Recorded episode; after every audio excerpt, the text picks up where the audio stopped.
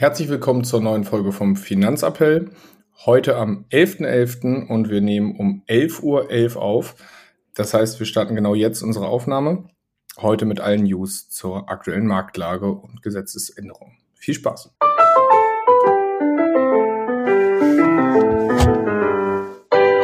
Finanzappell. Beratung on Demand.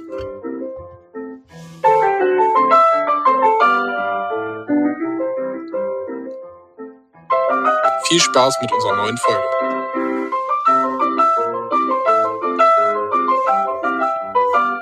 Moin Marius, so, heute endlich mal wieder eine News-Folge. War ein stressiges. So Wie geht's dir? Gut, gut. Und vor allem, wo du gerade gesagt hast, 11.11 Uhr, äh, also Fasching jetzt, ja? Nee, Karneval, sorry. Kölle Alaf, Fasching. Ja. Das darfst du ja nicht sagen. Nee, das stimmt. Äh, Alaf oder Helau ist es doch. Alaf ja. oder Helau.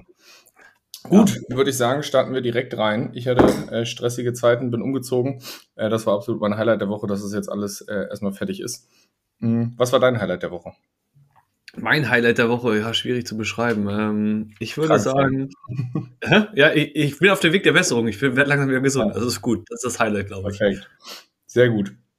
Dann starten wir auch direkt rein in die News. Also es ist so, ich habe äh, heute Morgen eine Statistik gesehen. Die äh, Schulden der US-Haushalte ähm, steigen weiter rasant an. Also sowohl die Kreditkartenschulden als auch Autoloan ist ganz weit oben mit.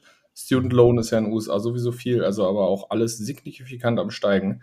Das heißt, ähm, die Ersparnisse, haben wir schon öfter darüber gerichtet, berichtet, äh, sind auf jeden Fall aufgebraucht und die Amerikaner leben mehr auf Pump denn je.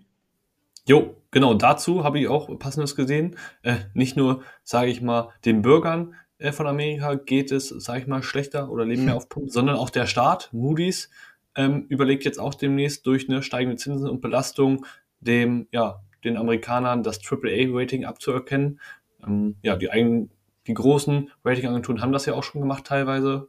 Ja. Die Bürger machen also äh, genau dem Staat nach. Ist doch perfekt. Was dazu passt, ist, ähm, beziehungsweise zu, den, zu der ja, schwierigen Marktlage passt, ist, ähm, die Cash-Position von Warren Buffett ähm, ist so hoch wie noch nie, natürlich auch inflationsgetrieben, aber man sieht, Warren Buffett hatte eigentlich immer einen ganz guten Riecher gehabt. Äh, der hatte nämlich die höchsten Cash-Positionen prozentual immer 1999, 2007 und 2019. Also das heißt, der hatte einen ganz guten äh, Riecher für Krisen, die anstehen. Äh, das heißt natürlich nicht, dass er immer recht hat, aber äh, er ist da aktuell eher vorsichtig und sitzt auf sehr, sehr viel Cash. Na, spannend. Um sich dann günstig eindecken zu können.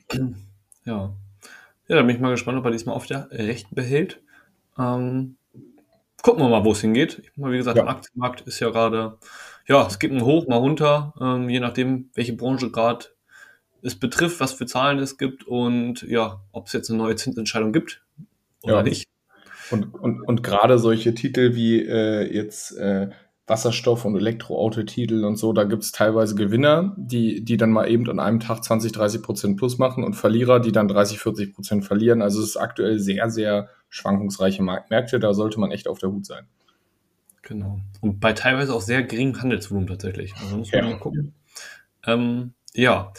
Und da habe ich dazu, wo wir gerade dabei sind, ähm, das habe ich gehört, hat in der Vergangenheit öfter darauf hingedeutet, ne? also es ist immer alles nur ne? Schlüsse aus der Vergangenheit, muss nicht sein, aber ähm, kann der Fall sein, dass wenn wir daraus ausbrechen, aus ähm, diesem Trend, sowohl nach oben als auch nach, nach unten, dass es dann ja relativ rasant gehen kann in die eine oder andere Richtung. Ja, ich glaube auch. Wir sind an so einer, äh, der Markt guckt gerade, was so, äh, wo wir eigentlich so hinwollen. Andererseits äh, notieren zum Beispiel Titel wie Microsoft auf dem höchsten Stand äh, jemals äh, durch den AI-Boom. Äh, das ist natürlich dann wieder die andere Seite der Medaille. Das stimmt. Genauso ja. wie Kryptowährung, also auch Bitcoin äh, auf einem sehr hohen Kurs Richtung 38.000 US-Dollar unterwegs. Also da gibt es auch wieder einen Sommer bei den Kryptowährungen. Ja, die haben sich gerade wieder erholt oder sind auf dem Weg dahin. Ja, was hast du sonst noch mitgebracht? ja, es gibt ja äh, etwas im, im, äh, im Untergrund unterwegs gewesen. ja. Äh, ja, es gibt ja gerade zwei spannende Sachen. Einmal war ja lange der Industriestrompreis im, ähm, im im Gespräch mit, mit äh, Robert Habeck und da haben sie jetzt das Strompreispaket draus gemacht. Ähm, grundsätzlich ist es ja so, ja, dass viele Unternehmen aktuell großes, international gesehen, großen Wettbewerbsnachteil haben, weil wir in Deutschland einfach, ja, international gesehen die höchsten Energiepreise haben. Wenn man sich das ja, anguckt, darüber berichtet, genau. Genau, wollte sagen, im Vergleich zu den USA, um nochmal abzuholen, pro Megawattstunde ist das in der USA oder Kanada äh, im Vergleich zu Deutschland halt einfach 300 mal so teuer, äh, 300 Prozent, also dreimal so teuer, nicht 300 Nicht so schlecht, ja.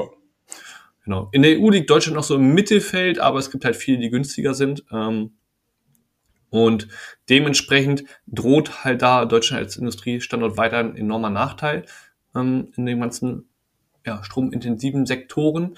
Und teilweise ist das Thema natürlich selbst geschaffen, weil wir schalten, ne, da verstehen die Japaner uns auch nicht. Ich meine, ähm, wir schalten unsere Atomkraftwerke ab.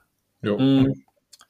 Und ja, Kohle zu, wir verbieten Gas, also der ist ja irgendwie selbst getrieben so ein bisschen. Natürlich, das haben wir uns ja selber ausgesucht. Genau. Aber wir haben ja auch in der letzten Folge drüber geredet, ähm, mit, äh, wer da nochmal nachhören will, auch Richtung erneuerbare Energien, äh, mit, mit Floyd Janning, äh, auch auf jeden Fall eine spannende Folge. Definitiv, genau. Aber das ist das Thema und ja, jetzt ist es so, dass es so ein Entlastungspaket geben soll, begrenzt auf fünf Jahre. Hm.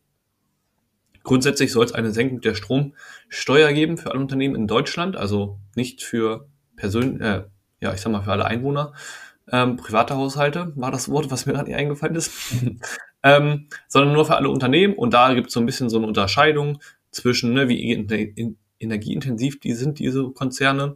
Also für die normalen produzierenden Gewerbe wird die Stromsteuer gesenkt um, ja, sag ich mal, auf 0,05 Prozent. Ja. Also das ist das europäische Mindestmaß, was man da einhalten muss. Und ja, die Stromsteuer macht aktuell einen Preis von 2,5 Cent pro Kilowattstunde aus. Dementsprechend, das ist schon einiges an Entlastung. Aber natürlich ist das keine Entlastung für die ganzen Unternehmen, die einen sehr hohen Stromverbrauch haben, denn die zahlen sowieso gar keine Stromsteuer, die sind davon schon befreit. Ähm, Perfekt, dort also gibt es aber dann, ja, bei denen nicht. Die kriegen noch so ein bisschen andere Entlastung über, ja, ich sag mal, Strompreiskompensation. Heißt das Ganze, ähm, das ist für die, sage ich mal, intensiven Unternehmen so, wo es dann über die Carbon-Bepreisung ähm, halt wieder ja so eine Entlastung gibt für die erste Gigawattstunden, dass sie da noch mehr wiederbekommen. Ist ein bisschen komplexer. Grundsätzlich sagen energieintensive Unternehmen aber, ja, ganz ehrlich, das reicht uns irgendwie noch nicht aus. Also, ja, ich bin gespannt, wie das weitergeht. Also für die normalen Unternehmen ist es natürlich eine Entlastung. So würde ich das jetzt einfach mal einordnen, aber für die sehr energieintensiven Unternehmen reicht es auf jeden Fall noch nicht aus. Und ich bin gespannt, wie das Ganze da weitergehen wird. Ob die ja abwandern werden. Ähm, ja, ja. wie so Beispiel BASF und so weiter. Ja, und auch äh, BYD ähm, hat ja auch gesagt, sie ähm, haben jetzt überlegt, ob sie äh, in Deutschland immer Fabrik bauen, war eigentlich sehr lange favorisiert und jetzt äh, favorisieren sie auf einmal doch Ungarn. Also äh, ist schon ein Thema. Mhm. Ja. Und was noch passt, ist ähm, die äh, Richtung äh, Absurditäten ein bisschen. Äh, die, letztes Jahr wurden die Gehälter für Bundestagsabgeordnete übrigens um 3.200 Euro und 12 ähm, angehoben. Der Sparerfreibetrag für kleine Aktionäre um 200 Euro. Und witziger Funfact, äh, die äh, Bundestagsdiäten werden automatisch ähm, angehoben, jedes Jahr, an den Nominallohn und der Sparerfreibetrag nicht. Also das heißt, da müsste eigentlich viel mehr Entlastung auch äh, für den Kleinanleger passieren. Ja, also das Thema Diäten und dass die einfach so erhöht werden, ohne dass darüber diskutiert wird. Und ja, ich sag mal, alle Abgeordneten, die einfach so durchwinken. Ich glaube, das Thema transparent könnten die da mal ein bisschen größer schreiben. Ja, definitiv. Das denke ich vor auch. vor allem bei diesem XXL, ne? Bundestag, ja. wo wir eh so viele Abgeordnete haben wie noch nie. Ja, ähm, das stimmt. Da, da habe ich auch gesehen, das hat dann ja auch mal gleich Auswirkungen auf die Pension, die die dann nach so einer Amtszeit von vielen Jahren haben. Also die haben dann ja, glaube ich, irgendwie ne, pro Jahr 2,5 Prozent ähm, bei dem Gehalt, was sie irgendwie von 130.000 im Jahr bekommen, habe ich gesehen, sind das nach den vier Jahren Amtszeit automatisch Anspruch von 1.000 Euro geführte Rente, die da oder Pension, die die bekommen werden. Genau. Und es gibt ja auch böse Zungen, die behaupten, dass der Bundestag, weil die Regierung sich ja, die Koalition ist ja alles andere als einig, dass der frühestens jetzt Anfang Dezember aufgelöst wird, weil dann die Pensionsansprüche äh, auf jeden Fall für alle Abgeordneten gelten. ja, geil. Witzige Geschichte. Ja. Gut, Gut, was hast du noch mitgebracht? Ich wollte gerade sagen, wo wir gerade bei der Politik äh, schon angekommen sind, der Sachverständigenrat, also kurz und knapp für die Wirtschaft, die fünf Wirtschaftsweisen haben ihren Bericht wie jedes Jahr an den Bundeskanzler übergeben. Das ist grundsätzlich mhm. das Gremium, das den Bundeskanzler in allen Themen ja berät Richtung Wirtschaft und da immer so ein bisschen Empfehlung abgibt. Und ja, der Bericht hat für Aufsehen gesorgt, mhm. denn es gibt grundsätzlich zwei, ja, ich sag mal, spannende Themen, die für, ja, die uns die nächsten Jahre weiter begleiten werden, wie in der Vergangenheit auch schon. Grundsätzlich Thema eins ist das Potenzial Wirtschaftswachstum für Deutschland. Hm. Ähm, berechnen die immer. In den letzten Jahren von 20, ja, von 2000 bis 2020, ähm, beziehungsweise vor 2000 lag es ungefähr bei 6,3 Prozent. Also man sieht, Deutschland ist gut gewachsen. Von 2000 bis 2020 lag es nur noch bei 1,2 Prozent. Hm, das ist nicht so viel. Ja, man sieht schon, es ist so eine Verlangsamung ne, da im Wirtschaftswachstum. Und ja, neu berechnet für jetzt bis 2030 sind halt 0,4 Prozent. Hm. Ups. Ja. Also man muss natürlich sagen, das ist das Potenzialwachstum, wenn man jetzt nichts weiter ändern würde und die Dynamiken, so wie sie sind, jetzt weiter fortschreiben würde. Dementsprechend hat die Politik da natürlich ein bisschen Spielraum. Es ähm, kann aber auch schlimmer werden. Genau, es kann aber auch schlimmer werden. Also das geht so in beide Richtungen und die Spielräume sind halt auf der kurzfristigen Ebene halt vor allen Dingen auch begrenzt. Was aber halt, wie gesagt haben, ist halt ein Thema, ähm, was halt ganz krass dafür einfach verantwortlich ist, ist das Thema, dass das Arbeitsvolumen, was wir abbilden können, einfach durch den demografischen Wandel, weil nicht mehr so viele in Deutschland arbeiten, halt stark abflachen wird. Ja, genau, also wir müssen quasi die Produktivität von jedem Einzelnen erhöhen. Genau so ist es. Und das ist relativ schwierig, ähm, haben Sie auch berichtet, ähm, selbst wenn man dieses Thema Zuwanderung als auch ähm, Frauen, ne, die vielleicht viel in Teilzeit gearbeitet haben, halt aktiviert und die Renten auch ein bisschen länger arbeiten lässt, ähm, ist es trotzdem sehr schwierig, da halt gegenzusteuern. Ja, das, das ist ich. Punkt das eins, worauf Sie aufmerksam machen, was natürlich für Aufsehen gesorgt hat.